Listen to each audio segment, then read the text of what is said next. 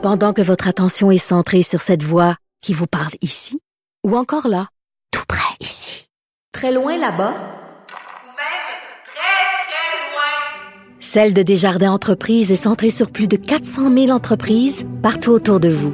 Depuis plus de 120 ans, nos équipes dédiées accompagnent les entrepreneurs d'ici à chaque étape pour qu'ils puissent rester centrés sur ce qui compte, la croissance de leur entreprise.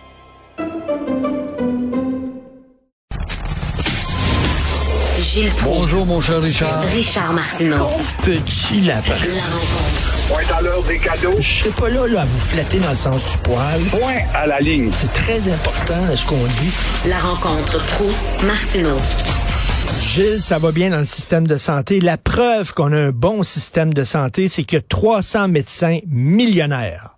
Ça, c'est bon. Ben oui, puis ça, c'est à part des 2 millions 600 000 chez les ophtalmologistes et les spécialistes, évident, que les autres gagnent encore plus. Et moi, je suis certain, Richard, que ces blouses blanches, ces blouses bleues, maintenant, c'est à la mode, ils vont dire, bah, c'est pas un si bon salaire que ça. Pourquoi? Parce que ils se comparent toujours en lisant un magazine américain de sciences médicales, euh, qu'il y a des médecins quelque part dans le fin fond du Texas ou en Californie qui gagnent beaucoup plus, mais euh, ne tiennent pas compte, évidemment, de la capacité des deux pays et de la petitesse du Québec dans le grand contexte nord-américain. Alors là, les inspecteurs du collège notent qu'il y a des médecins qui sont très pressés euh, de s'enrichir et ils prescrivent même parfois de travers des remèdes non reconnus par Santé Canada. Santé Canada, on peut dire ce qu'on veut contre le Canada, mais dans le cas de Santé Canada, quand Santé Canada étudie un remède, c'est parce qu'ils l'ont examiné sans dessus, sans dessous, et très sévère, très crédible. Et c'est à part aussi des outils oubliés dans le ventre d'un patient de temps à autre. Alors, même s'ils veulent protéger le public, 200 inspecteurs pour 23 000 médecins, c'est pas assez. Alors, on note aussi que les médecins euh, qui ont plus de 70 ans créeraient une mentalité de non-confiance.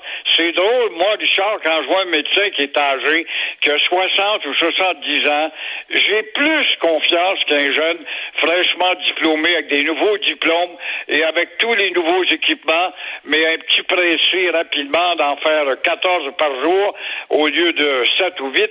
Et en même temps, le vieux médecin, je dis qu'il a traversé toutes les étapes de l'expérience et j'ai beaucoup plus confiance à un vieux médecin.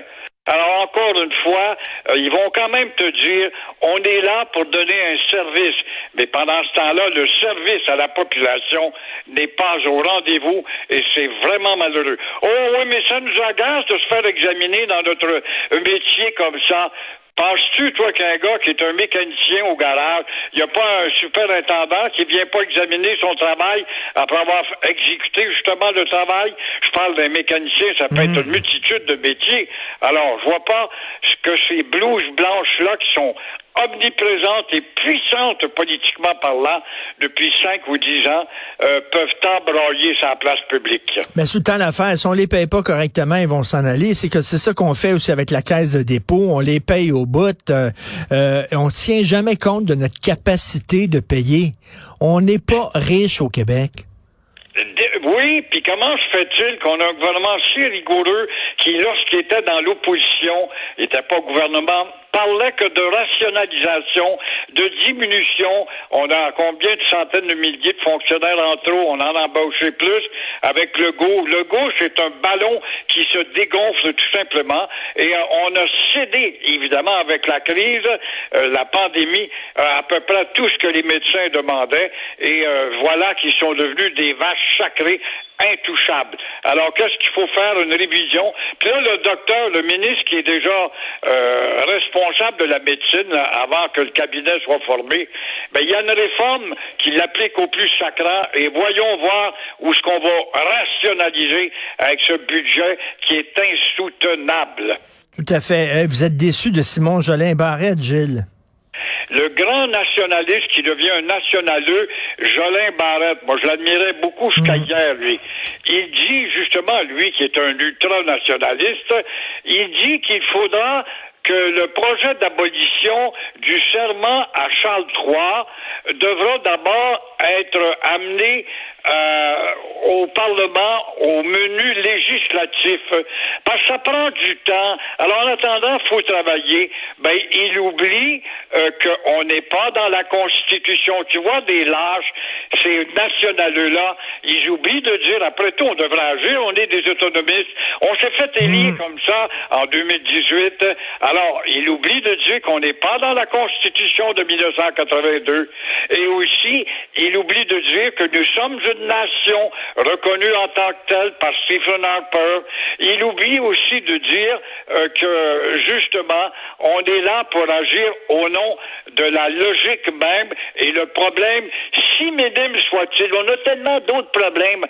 Non, non, il y a d'autres problèmes, mais le problème du serment au roi en est un, et on parle de tous les problèmes de front. Bien sûr qu'il y a d'autres problèmes. On sait ça, que la santé puis l'éducation, c'est des gros problèmes, mais ça ne nous empêche pas de régler celui-là. Alors, le problème, c'est que les nationaleux euh, se sont fait prendre par la culotte baissée par euh, notre ami Plamondon qui leur a passé de rondelle entre les deux jambières. Mais là, il va faire quoi, PSPP? Est-ce qu'il va finalement prêter serment? Parce qu'on dit, si tu prêtes pas serment, tu rentres pas. Oui, c'est là que je vois l'opportunisme quand même se dessiner. Quand on voit du bois Nadeau arriver sur la place publique, ben nous autres, on pourrait peut-être avoir tendance à amorcer ce débat-là. Après tout, on l'a essayé en 2018. Alors, si c'est le cas et on acquiesce à la main tendue, c'était habile de la part, évidemment, il est en train de se faire éclipser, là. lui, il était derrière le rideau. Alors là, Nadeau du bois sort, puis nous autres, je vous rappelle qu'en 18, on a essayé, mais ils sont allés voter le serment à la reine dans une salle de bain, bien cachée, évidemment. C'est quoi l'alternative? c'est de créer la crise et de dire à M. Legault que vous n'êtes qu'un ballon dégonflé, que les nationaleux, c'est tout ce que vous êtes au sein de la CAQ. Ce que j'ai hâte d'entendre, mon cher Richard, moi, c'est le pharaon député de Lévis, celui qui administrait justement des médecines de cheval au tunnel et qui tout d'un coup va se promener en limousine, un ancien reporter de Radio-Canada, grande vedette à la radio qui est un massacreur de la langue française tout en la défendant. Alors, j'ai bien hâte de voir comment les souris vont se cacher dans leur trou. Alors là, le Titanic euh, du euh, Parti libéral du Québec est en train de couler, puis là, il y a des gens qui regardent, là, qui sautent d'un chaloupe de secours. Là. Ben oui, on voit bien qu'au Parti libéral, la cage à oiseaux a laissé sa portière ouverte. Et les oiseaux sortent. J'aurais envie de dire, les rats sortent de la cale du bateau, mais quand même, on voit que les oiseaux sortent de plus en plus de la à oiseaux du Parti libéral.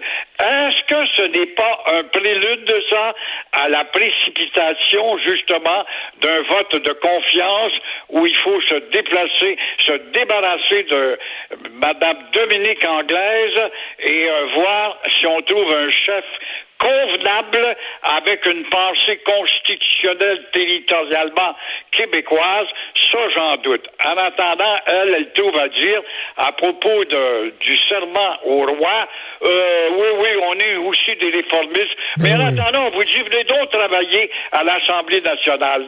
Quelle hypocrisie, quel infantilisme. Venir travailler à l'Assemblée nationale avec nous, avec nous du Parti libéral, qui est le parti du West Island, qu'est-ce que tu vas récolter à travailler avec le Parti libéral du West Island, des idées qui vont germer du West Island, c'est du grand progrès, ça, qui sort de la tête du West Island. C'est quelque chose, le West Island. Ça a été un grand producteur d'idées nouvelles pour faire avancer le Québec, le West Island. Il n'y a pas de soin. Alors, voyez que la politique, c'est un monde de fous.